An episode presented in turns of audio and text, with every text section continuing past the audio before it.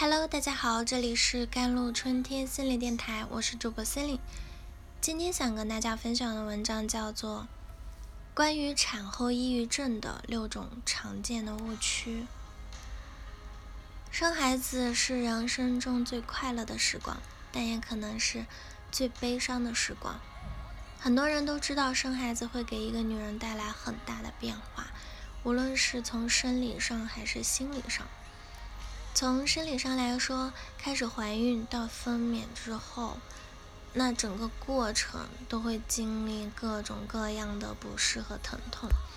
激素变化带来的躯体反应，基本作息和饮食的规律改变，好不容易熬到要快生产了，还没修复好，就即刻转换角色，哺育孩子。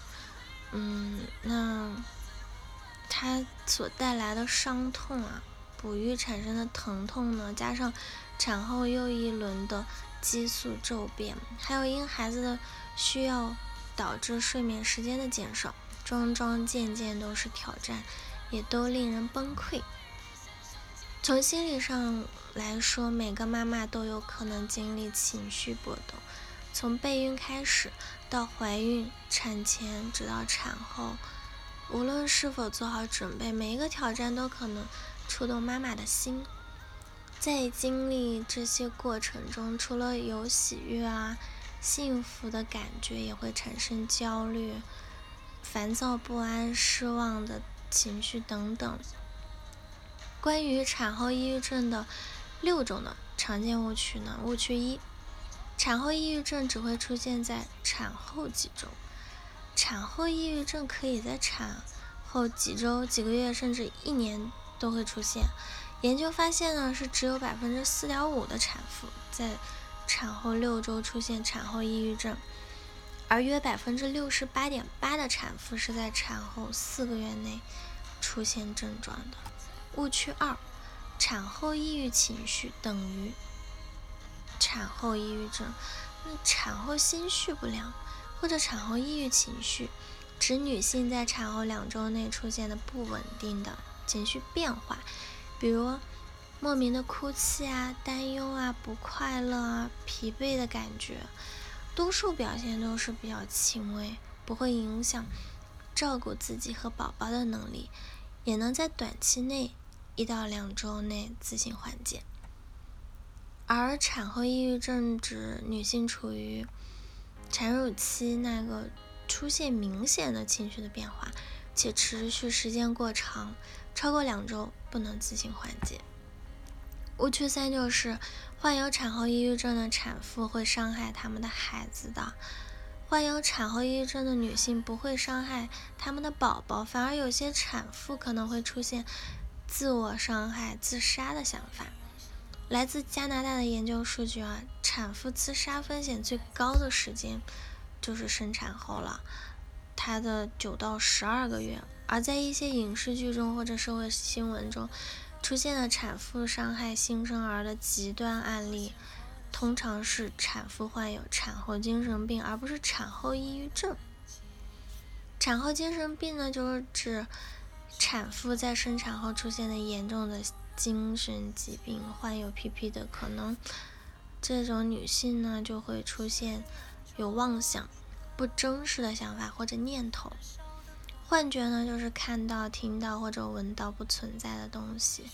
狂躁就是一种高涨、兴高采烈的情绪，往往与现实脱节。妄想和混乱。误区四就是患有产后抑郁症，说明。你是没用的妈妈。患有产后抑郁症不等于你不会或者没有能力照顾孩子，只是在现阶段照顾孩子的精力受影响了。产后抑郁症不是你想选择的。怀孕和产后出现的各种原因，比如各方压力的增加，孕期和分娩后，那它并发症啊。创伤史啊，精神病史啊，或者缺乏社会支持系统、激素等等，都有可能让你患上产后抑郁症。而且，即使你提前做好准备，也不见得能预防到。这不是你的错，不要自责自己。那也不要因没享受到当妈妈角色而感到内疚，更不要为没能与宝宝建立亲密连接而感到愧疚。误区五就是你自己能识别出产后抑郁症，大多数人都不能自己评估出产后抑郁症。你可能对于产后抑郁症的不那么了解，不清楚如何认识、识别症状，你也可能会。忽视掉一些情况，因为你的情绪和行为变化可能不是那么明显，你甚至会认为很多表现都是正常的，加上他人的评价和对于抑郁症的病耻感，你不会将产后抑郁的情况考虑进去。另外，产妇的伴侣也会发展出产后抑郁症，这个群体会更容易被忽视，自身。更不会想到自己也会得产后抑郁。研究表明呢，大约百分之八到百分之十的产妇的伴侣会出现产后抑郁。在伴侣被确诊患有产后抑郁症的男性中呢，是有百分之五十的人也会继续患上抑郁症的。误区六就是不用管它，产后抑郁症能自行消失。产后抑郁症是不等于产后抑郁。产后心绪不良不治疗，症状是无法自行消失的。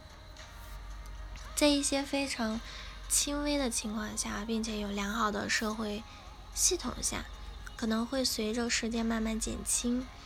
但在重中度的这种情况下，只有接受治疗才能慢慢恢复。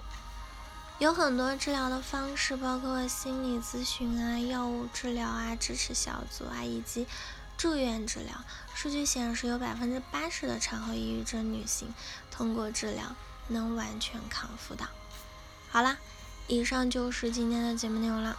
咨询请加我的手机微信号：幺三八二二七幺八九九五，我是 Celine，我们下一期节目再见。